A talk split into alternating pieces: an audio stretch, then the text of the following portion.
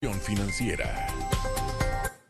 El crecimiento proyectado para Panamá es menor del esperado, sin embargo, la economía del país seguirá creciendo y el dicho crecimiento será más óptimo depende de ciertos factores. Nuestro economista Carlos Araúz nos amplía en su análisis.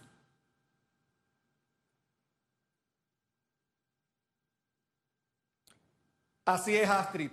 Buenas noticias.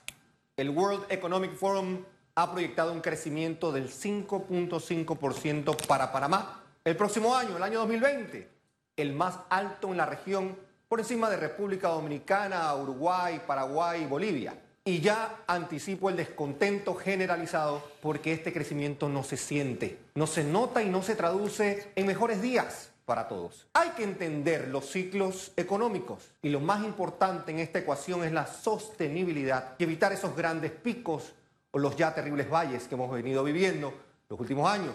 La coyuntura de crecimiento entonces permitirá hacer cambios que en el corto plazo pudiesen resultar algo traumáticos, como la modernización necesaria del sistema financiero, modificaciones a las zonas francas y tomar acciones concretas para que en materia fiscal permitamos cuidar de mejor manera el tema del déficit, procurando mayores ingresos a través de mejor recaudación y sin incurrir en deuda en ese corto plazo para solventar temas operativos del Estado.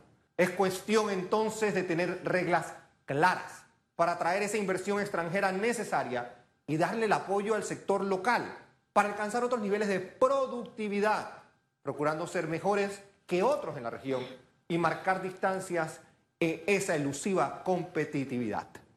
Oportunidades a través de la creatividad, de la innovación, y la devoción por la ejecución en un marco de normas claras.